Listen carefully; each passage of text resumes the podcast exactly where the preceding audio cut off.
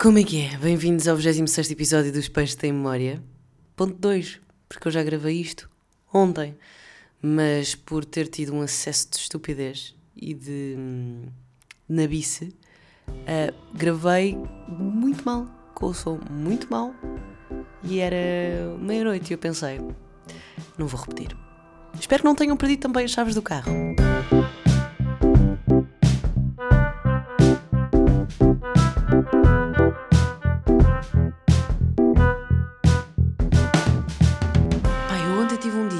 Daqueles que uh, é super bom porque não parei, estive a trabalhar e fiz coisas e fui treinar às 8 da manhã. O que é isto? Sou a pessoa mais fit de Portugal, quem me viu e quem me vê. Segunda-feira, acordei às 7 e um quarto, papei, fui treinar. Maravilha. Um, depois tive uma reunião, preparei coisas, preparei entrevistas, tive uma entrevista, fiz rádio.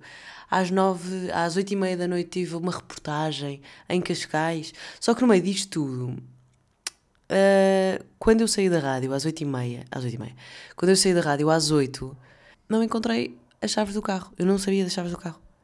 E procurei sair do estúdio. Eu, eu cheguei ao carro e, e percebi que não tinha as chaves do carro. Mas o carro estava aberto e pensei, ok, deixei as chaves dentro do carro. Não tinha deixado as chaves dentro do carro. Então saí do carro, fui ao estúdio, não estavam no estúdio. Fui à sala de produção, não estavam na sala de produção. Fui ao auditório, não estavam no auditório. Fui ao bar, não estavam no bar. Fui ao senhor da recepção, também não estavam na recepção. E eu pensei, oh meu Deus, preciso da minha mãe para tentar encontrar as chaves. Porque as mães têm este talento especial e este faro. Eu acho que quando, tu, quando se é mãe, desenvolve-se assim uma espécie de imã de coisas perdidas. É um superpoder que se ganha quando se é mãe. Fica-se com um imã de coisas perdidas e, portanto, basta às vezes nós só pensarmos na nossa mãe e na nossa mãe a dizer: pá, Catarina, se eu for ao teu quarto encontrar, pá, é surreal. E basta às vezes eu pensar nisto e encontro logo a coisa, imediatamente. Portanto, eu não sei se a vossa mãe também funciona assim convosco, mas mas sim, é um imã de coisas perdidas. E às vezes nem é preciso ser a nossa mãe.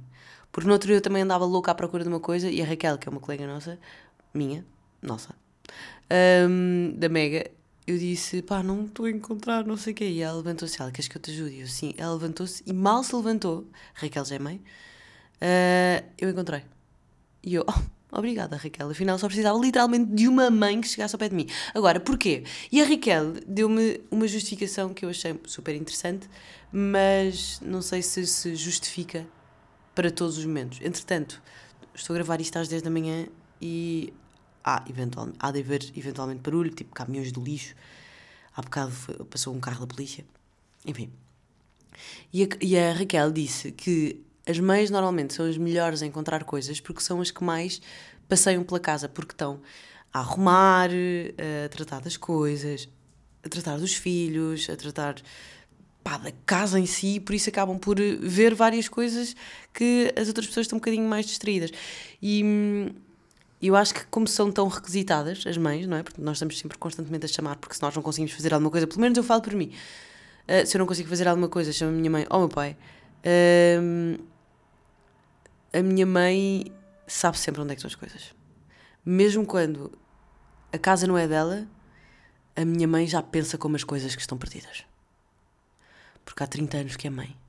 E há 30 anos sabe como é que as coisas perdidas se comportam. E por isso encontra. O que eu acho fixe. Pronto, isto só para dizer que a minha mãe não foi ao meu local de trabalho, portanto, obviamente, eu não encontrei as minhas chaves do carro. Eu precisava mesmo de ir embora porque tinha meia hora para chegar a Cascais e não encontrava as chaves do carro, então fui do Uber. Pronto, enfim. Boas notícias. Ontem não tinha esta informação, portanto, tinha ficado um tease para o próximo episódio, mas agora já não vale a pena. Porquê? Porque hoje de manhã acordei com uma mensagem do David, que não é pai, mas é um perdedor de profissão ele está sempre a perder coisas, portanto sabe perfeitamente onde é que estão as coisas e realmente as chaves estavam no auditório dentro das cadeiras, daquelas que se dobram. Portanto, houve uma cadeira que decidiu comer as minhas chaves do carro. Pronto, é isto que eu tenho para vocês. Um, eu não sei como é que está a vossa relação com o TikTok, mas o TikTok neste momento anda a auto. Eu ando-me a autodiagnosticar com algumas coisas. uh, e eu não quero de todo ofender alguém que possa clinicamente sofrer de alguma destas doenças, Mas eu acho que sofro de ADHD. O que é que eu vou fazer em relação a isto? Absolutamente nada. Mas eu não sei como é que funciona o vosso algoritmo. Al, algoritmo? Uh, o vosso algoritmo de TikTok, mas o meu funciona muito para comida, cães, uh, coisas fixes para se aprender e também uh, pessoas que gostam de fazer tipo quem tem ADHD meta a mão no ar. Se tu tens ADHD faz isto, se tu tens ADHD faz aquilo. Vê lá se isto não é coisa mais relatable para as pessoas aí com ADHD. Eu neste momento já não sei se tenho ou não, mas pá, eu relaciono-me com tudo. Uh, mas. Ai, depois também tem outra coisa. Que fui parar o TikTok de uma miúda. Ela é do ginásio. Não que eu seja do ginásio. Mas ela estava a dizer que tinha as costelas super saídas. E sempre achou que era pá, uma coisa física. Eu também tenho as costelas super saídas e sempre achei que era uma coisa um, do meu corpo. Mas ela diz que respira mal e faz força em sítios uh, que não deve fazer e por isso a caixa torácica dela é obrigada a ir para, para a frente e por isso agora está a fazer exercícios para tentar manter a sua, as suas costelas para dentro, porque também vai ajudar na sua coluna, etc. E eu agora também quero experimentar, porque eu não sei se é físico, se é uh, uma coisa de má gestão respiratória, mas, mas vamos ver, porque ela dizia que tinha as, os músculos das, das costas muito desenvolvidos que faziam com que ela não se conseguisse. Ou seja, que estavam a prender o corpo dela todo ao ponto de fazer uma curva cá atrás. Portanto, sim, são as minhas doenças de TikTok. Isto fez-me pensar, uh, e fez-me pensar um bocadinho no futuro, nos jovens do futuro, da geração Z e da geração a seguir à geração Z. Será que, eu acho que há duas hipóteses, será que os jovens do futuro, os miúdos do futuro, vão ser completamente hipocondríacos e vão ter todas as doenças do mundo porque assim o acreditam, não é? assim, assim acreditam, porque o algoritmo deles do TikTok e das redes sociais, no geral, faz com que eles comecem a ver coisas que às vezes pode ser só comportamental. Um, ou então até pode ser uma resposta empática uh, às doenças dos outros, ou seja, nós vemos uma coisa, uma pessoa a sofrer de dor de barriga e automaticamente. É como quando temos piolhos. Quando falamos de piolhos, temos comichão na, na, cabeça. Pronto, se calhar pode, pode haver este efeito de espelho quando, quando está nesta, nas redes sociais e que se começa a falar muito sobre uma doença. Será que os jovens vão ser altamente hipocondríacos? Ou daqui a uns anos vai dar a volta e voltamos aos tempos medievais e ninguém vai ao médico porque toda a gente descredibiliza as doenças? É só quando é tipo escorbuto ou peste negra que as pessoas vão começar uh, a ligar alguma coisa, porque há esta vulgarização de, de sintomas e de autodiagnóstico que as pessoas não vão ao médico e, e, e não sei neste momento há um caixote de lixo, um caminhão de lixo a, levar o lixo lá fora. Mas, mas é interessante, não é? Pensar nisto. Portanto, não sei como é que vai ser o futuro, mas, mas às vezes acaba por ser um bocadinho. Às, às vezes acaba por ser um bocadinho estranho porque parece uh, que quem é completamente saudável. Uh, e atenção que o ser saudável é, é uma lotaria inacreditável. É tipo, eu nasci com seis dedos. Eu não nasci, ou seja, ser um, um, ser humano perfeito, nascer um ser humano perfeito que vê bem, ouve bem, fala bem, uh, tem uma estatura normal, uh, não tem problemas de cabeça ou físicos e pá, é um ser humano saudável que nasce com 10 dedos nas mãos, 10 dedos nos pés, com cabelo, com, com os dentes todos, uh, com os membros todos no sítio, é mesmo super raro. É mesmo uma uma probabilidade pequenina. Porque eu, pá, que sou uma pessoa saudável, tive asma quando era pequenina, é, foi o máximo. Um, e depois passou. Eu nasci com seis dedos no pé, portanto, nem sequer nasci fisicamente perfeita. Perfeita, um ser humano exemplar, com 10 dedos nas mãos e 10 dedos nos pés. Eu nasci com 11 dedos nos pés. Tiraram, já, não posso mostrar. Mas, mas, já, yeah. portanto, isto é super estranho. Agora não sei porque é que eu comecei a falar sobre isto, mas. Mas pronto, se calhar vai haver esta banalização das doenças e as pessoas não vão. não vão tomar atenção a certas coisas, ou se calhar vão porque, olha, não sei. É, uma, é um pensamento para o futuro e é uma. Não sei, vamos, vamos reparando nas coisas. Uh, houve duas coisas que me foram aparecendo no Instagram esta, esta semana. Uh, houve uma que algumas pessoas me enviaram, que foi o facto dos peixes serem empáticos. Porque há pessoas que, mesmo que não ouçam o podcast, veem que o podcast se chama Peixe Tem Memória, então há uma notícia no Expresso que fala sobre os peixes, então vamos enviar os, os, esta notícia à Catarina, o que eu acho super fixe, obrigada por isso. Um, fala sobre os peixes zebra. Nós estamos habituados a, a, ter uma maior identificação com os mamíferos, não é? Porque nós também somos mamíferos e depois meio que cagamos para os peixes. Uh, principalmente porque são, os, pá, são bichos muito estranhos. E, e, não têm, parece que não têm reação nenhuma, só estão ali a nadar, basta nadar, basta nadar. Pronto, e pelos vistos há uns peixes, e isto até foi um estudo feito pelo Instituto de Ciência da Gulbenkian. Não sei se é assim que se chama, acabei de inventar o um nome. Já tenho que ir a, a só ter a certeza. Ai, ai, abriu errado. Basta nadar, basta nadar. Os peixes uma equipa de investigadores do Instituto Gulbenkian da Ciência analisou o comportamento de peixes zebras, peixes zebra, aliás, e concluiu que esta capacidade para perceber e adotar as emoções dos outros remonta ao grupo mais antigo de vertebrados. Portanto, a empatia é super antiga. E nós somos a ponta que já dá a volta na empatia. Porque nós somos seres empáticos, mas que racionaliza as, emoções, a empatia em si. Portanto, nós somos os únicos animais que desvalorizam as emoções dos outros. Ou seja, nós percebemos, mas somos os únicos que pensam: ah, ela não deve estar bem a pensar nisso. Ah, ele não deve estar bem a sentir isso. Ele está a fingir que está a sentir isto para nós ficarmos com pena. Nós somos seres empáticos que não aceitamos a empatia às vezes. Portanto, é super estranho. Nós somos uma desevolução.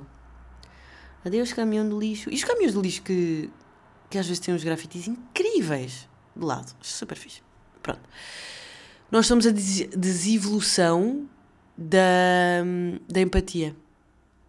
Tipo, já dá a volta. Nós já estamos no nível seguinte e a nossa empatia não, não serve para nada. Mas também uh, esta evolução ou desevolução da empatia também pode ter a ver um bocadinho com o preconceito.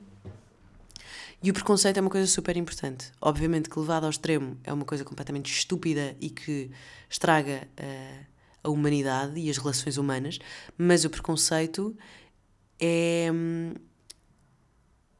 é o nosso sentido de sobrevivência. O, o preconceito, seguindo a, a, a origem da palavra, é, é sobre coisas que nós já vivemos ou que nós já conhecemos e por isso mesmo, tipo, já estamos preparados para um possível resultado que aquilo tenha.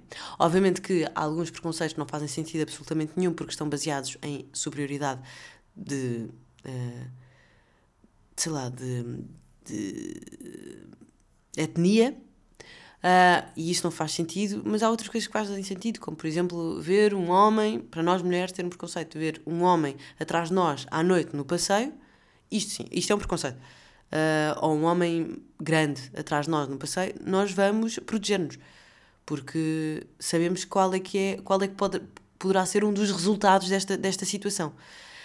Um, portanto, sim, os preconceitos são super importantes.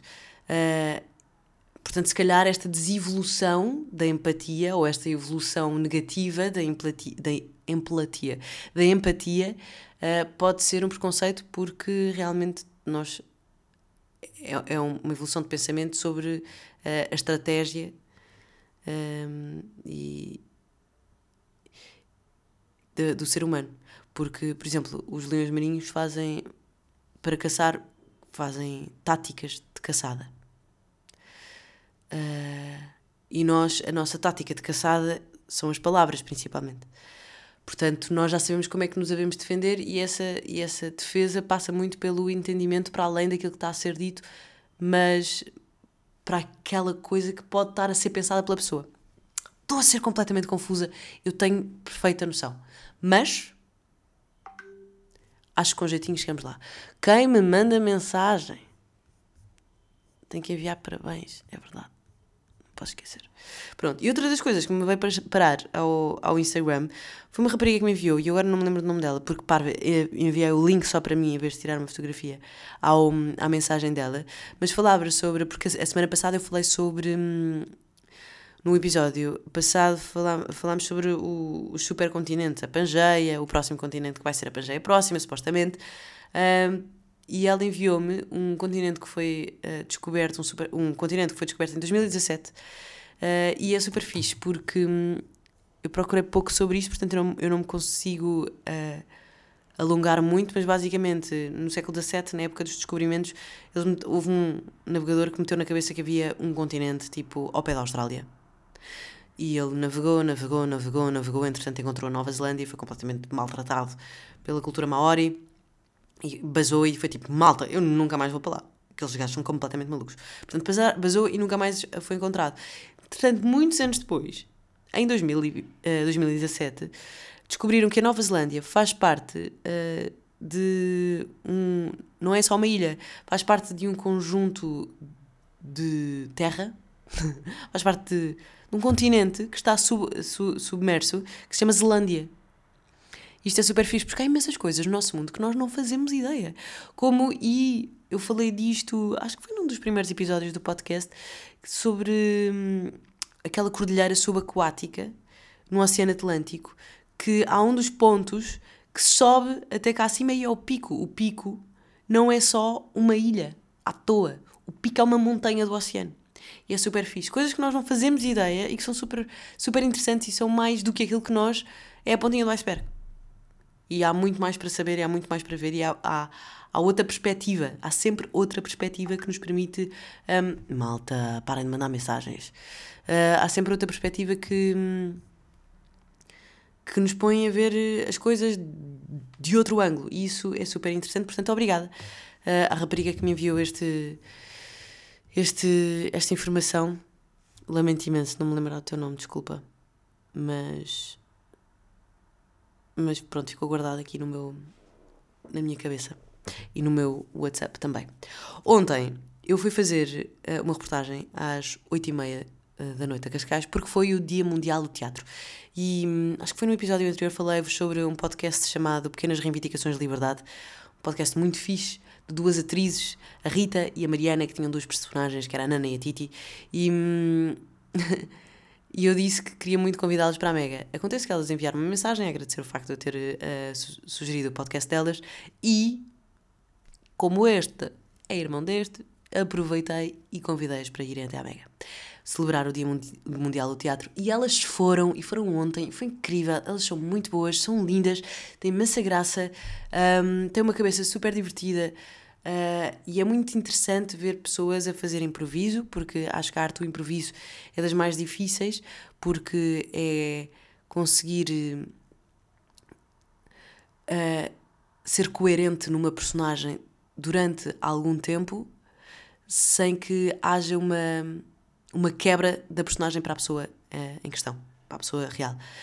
E hum, é viver noutra pele e acreditar que aquela personagem responderia exatamente isso e mesmo que mude completamente a personalidade da pessoa que está a improvisar, pá, não és tu que estás lá, é a personagem que tu vestes. E acho que o improviso é super fixe e elas são ótimas nisso, têm muita graça e têm. pá, são. não sei, têm resposta na ponta da língua. São, pá, são fixe, os gajos são cool. Olha, super fã, elas foram lá. Ontem, ontem também, por ser Dia Mundial de Teatro, fui então a Cascais, ao Teatro Experimental de Cascais, e agora se calhar entre já uh, nas coisas boas da semana, que vai ser barra coisas que eu também ainda tenho para dizer. Fui ao Teatro Experimental de Cascais fazer a estreia de uma peça chamada A Noite dos Assassinos. Eu não vi a peça, mas achei que era super interessante o conceito porque basicamente esta Noite dos Assassinos foi uma peça que esteve para estrear em 1973 e no dia do ensaio geral, no dia exatamente do ensaio geral, um, não foi possível apresentá-la porque foi censurada pelo Estado português. Portanto, a peça ficou 50 anos sem ser posta em cena e agora, 50 anos depois, no Dia Mundial do Teatro, celebram-se os 50 anos da peça E por isso mesmo uh, está a ser posta uma encenação de Carlos Avilés, que ganhou ontem também o seu nome no Passeio da Fama da Praça da Alegria, em Lisboa. E, e acho, acho muito, muito curioso. É uma peça do absurdo, super interessante. E, e pronto, se quiserem ir ver, tá, acho que vai estar até dia 25 de abril no, no Teatro Experimental de Cascais. Portanto, se estiverem por Lisboa ou perto de Lisboa, ou, já sabem, podem passar por lá para ver, para ver esta peça. Mas pronto, lá fui eu celebrar o Dia Mundial, mundial do Teatro, fazer reportagem para o Faz Faísca e tinha uma pergunta. Foi uma coisa que eu aprendi ontem uh, que eu não fazia ideia. Porque é que os, os, as cadeiras dos teatros, principalmente os mais antigos, são vermelhas? E eu sempre achei que era uma questão estética, uma questão de decoração, uh, da altura uh, mas se calhar ultrapassa mais a questão só estética e, e, e pronto, e, e, visual. E isto lembrou-me uma série, eu já, já, já explico porque é que as, as cadeiras são vermelhas, mas isto lembrou-me uma série que eu vi uh, o ano passado, que também já queria falar dela já há algum tempo aqui, e aproveito e falo tudo. Basicamente, as, as, as cadeiras são vermelhas porque o vermelho é a primeira cor a desaparecer uh, quando as luzes são apagadas. E eu achei isto super interessante porque assim o espectador não se distrai com absolutamente mais nada e tem, isto tem o foco pleno no, no palco do teatro. Achei isto super interessante. E, continuando a falar do vermelho, já lá vou, uh, aprendi outra coisa porque enquanto eu fazia estas perguntas, o Tobias Monteiro, ator também, disse-me assim: Ah, é, estás-me a ensinar isso, então eu ensino outra coisa. Vocês sabem que antes de, de uma peça, a um artista deseja-se muita merda boa merda, muita merda, ser feliz, merda. Uh, e ele perguntou-me se eu sabia, eu não fazia ideia, e basicamente remonta aos tempos antigos, porque na altura em que as pessoas iam ao teatro, ao espetáculo, etc., uh, eh, iam de charrete ou de carroça, iam lá com os seus cavalinhos a puxar a sua charrete ou a sua carroça e dependendo da quantidade das pessoas que havia, havia mais ou menos cocó no chão. E havia lá um senhor do teatro que ia ver, oh meu Deus, há tanto cocó, e chegava e dizia assim: Malta, há bem merda hoje, muita merda! E toda a gente, uau, muita merda! Ou então dizia, opa, hoje há pouca merda. As pessoas ficavam tristes. Agora, se isto é comprovado historicamente, não faço ideia, mas adorei esta história e vou partilhá-la. Portanto, decidi que queria também contar esta, esta pequena curiosidade no, no podcast. No, não sei se vocês irão utilizar isto, sei lá, numa, um pequeno tópico de conversa de elevador, um pequeno tópico para quando estiverem a conhecer alguém, mas acho isto interessante e pode gerar alguma conversa. Pronto. Voltando ao vermelho. Eu já sabia que o vermelho era a primeira cor a desaparecer aos olhos. Porquê? Porque em 2021, acho que foi em 2021, eu vi uma série no Disney Plus, National Geographic, que se chama Welcome to Earth e é uma série do Will Smith em que basicamente a premissa é: Will Smith diz, malta, imaginem, eu sou medricas, eu nunca acampei na vida, eu não, eu não conheço nada do mundo e sinto que não estou a aproveitar a minha vida e não estou a aproveitar o nosso planeta Terra maravilhoso. E por isso eu vou ter com as pessoas que mais sabem fazer isso, vou ter com os aventureiros para eles me levarem ao fim do mundo. E ele vai ao fim do mundo, vai à cratera do vulcão, vai até um dos polos uh, e é, tipo, é, é libertado lá e tem que encontrar a civilização e faz uma série de, de, de experiências e aventuras super, super fixe e uma delas é ir até ao fundo do mar. Ele desce até aos um, 3.300 pés, que eu fui ver quanto é que é, e hum, não, está aqui. 3.300 feet do quilómetros. E eu não sei bem ler este número, portanto. 100.584 quilómetros. Acho que é isto.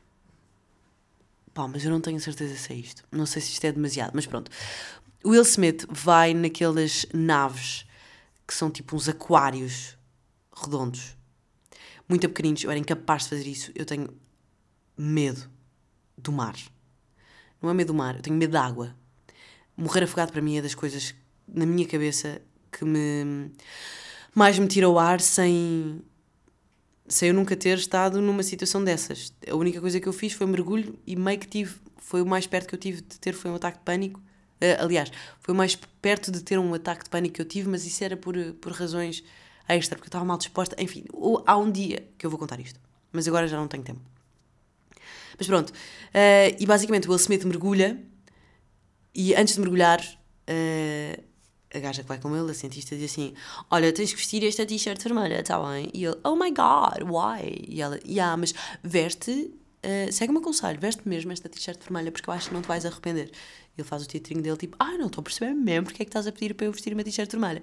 Ele veste a t-shirt vermelha e à medida que vai descendo, uh, a cor, uh, a t-shirt vai perdendo a cor. E ele não repara, não é? Porque, tem a t-shirt vestida e às tantas a gaja vir assim olha para a tua t-shirt e ele, oh my god, está preta ou está azul, porquê? E aí explicam, a cor vermelha é a cor, é, imagina, não sei se isto está correto, vou dizer assim, ok?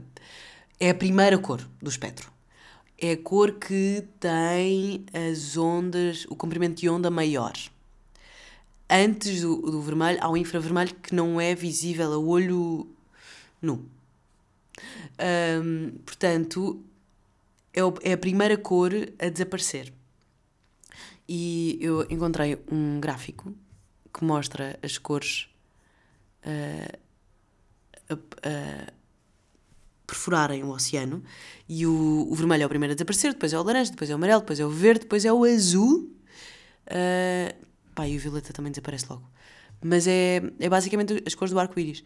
Uh, porque isto vai aumentando e diminuindo as, uh, as ondas de, de, reflexão.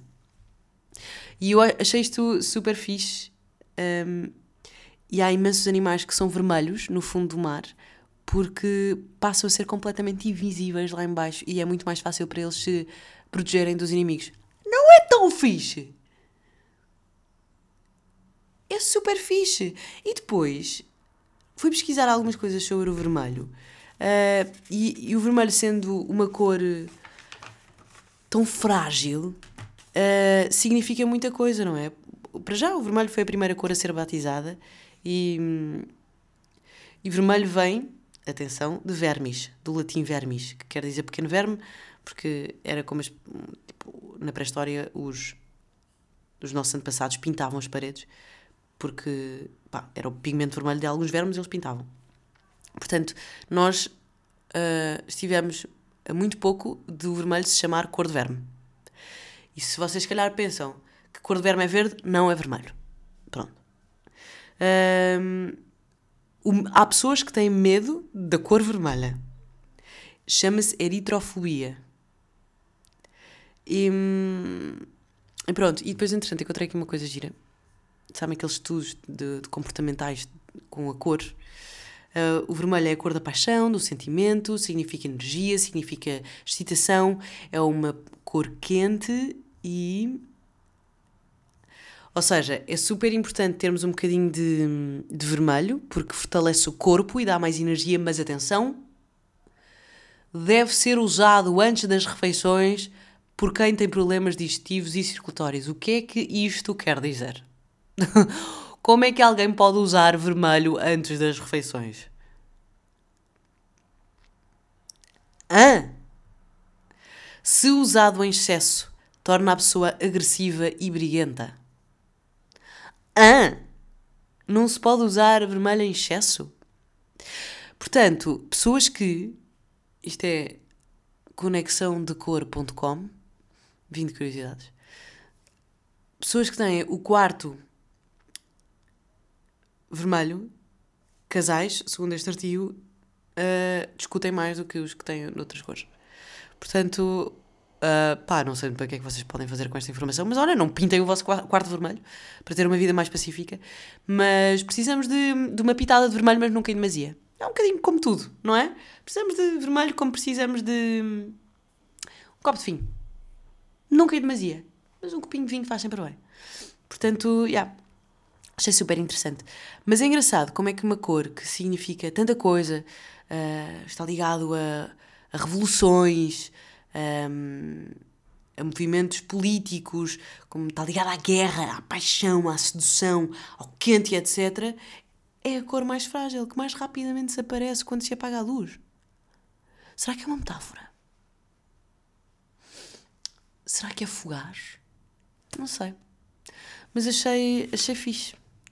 Um dia vou perceber um bocadinho mais sobre as cores e como é que, eles como é que realmente elas influenciam a nossa, o nosso comportamento, porque é super curioso como é que a cor pode influenciar o nosso comportamento. Será que.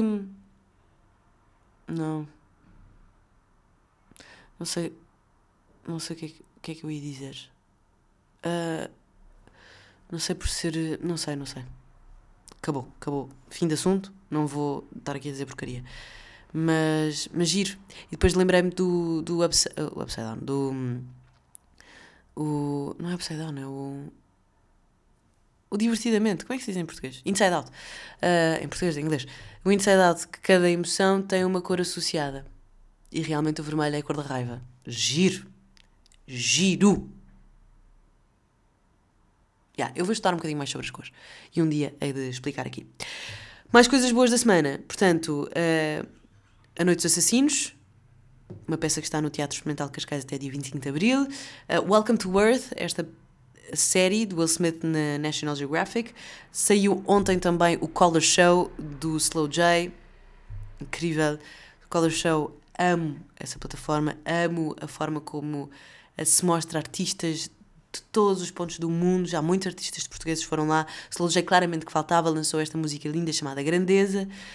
Um, este, este fim de semana fui também ao relatório DB, ao vivo, e inspirou-me muito, porque realmente uh, ele disse uma coisa que eu achei super interessante, uh, porque o relatório de Batáguas começou há quatro anos, depois de ele se ter despedido, o Diogo, e eram duas pessoas que faziam um filmava, outro fazia, e quatro anos depois apresentam o relatório Batáguas para dois campos pequenos, completamente. Campos pequenos. Dois campos pequenos. Hum, não sei. Completamente cheios e a abarrotar. E. Hum, e é curioso porque às vezes. E toca outra vez num dos outros episódios que eu falei. Acho que foi o anterior. A perdição ao caminho, sim. Às vezes quando nós estamos perdidos é quando uh, nós descobrimos um caminho realmente que faz sentido, porque se nós estamos a, sempre a seguir o caminho de outras pessoas, esse caminho, uh, nós não, não vamos por atalhos, não vamos por. Uh, olha aqui um, um sítio tão giro que nunca foi explorado, porque um, acabamos por ficar com medo da novidade. E, um, e ele disse uma coisa no final que era: celebremos a escuridão. Não, obviamente, não romantizando a escuridão, porque às vezes é mesmo um, muito assustador, porque precisamos de várias coisas sei lá, precisamos de rumo, precisamos de dinheiro, precisamos de muitas coisas. Mas às vezes o facto uh, de não sabermos para onde ir é a nossa salvação. E gostei tanto da frase celebremos a escuridão, porque é no fundo a escuridão que são as estrelas. Uh, malta, desculpa. Estou chocada com a pirzice. Estou completamente chocada com o clichê que eu acabei de dizer. Pá, mas olha, é a cena, é a verdade. No fundo, nós vamos para o campo para ver as estrelas. Nós precisamos do escuro para ver a luz. Portanto, já. Yeah, pronto. Uh, passando à frente.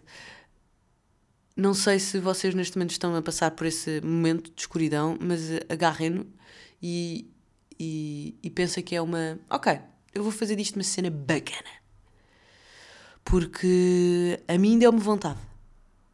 E se calhar às vezes nós ouvimos aquilo que nós precisamos de ouvir.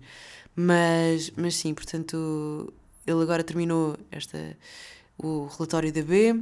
Acho mesmo muito fixe, acho que era um conteúdo premium, era um dos melhores conteúdos de Portugal. Uh, era onde eu aprendia muita coisa, onde eu retia muita informação, onde eu ganhava outras perspectivas de, de outras coisas, acho que era um, um, trabalho jornalístico mesmo muito, muito bem feito, agarrado ao humor, é, como é que se diz? Infotainment, não sei se é assim que se diz, que é a informação mais entretenimento, como o programa Cautelar da Filomena Cautela, que eu achava também que era um programa mesmo muito fixe.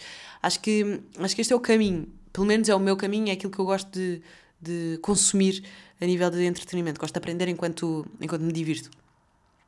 E acho que o Diogo Batáguas realmente fez um belíssimo trabalho nestes quatro anos, viu-se no culminar do, do, do espetáculo, não é? Do, no campo pequeno. Uh, e, portanto, yeah, props para o Diogo Batagos e para toda a equipa que está à volta dele, obviamente, Luana do Bem e etc. O Sandro e uh, o Ricardo. Uh, não, pronto, eu não vou dizer mais nomes porque eu tenho medo de me esquecer de alguém.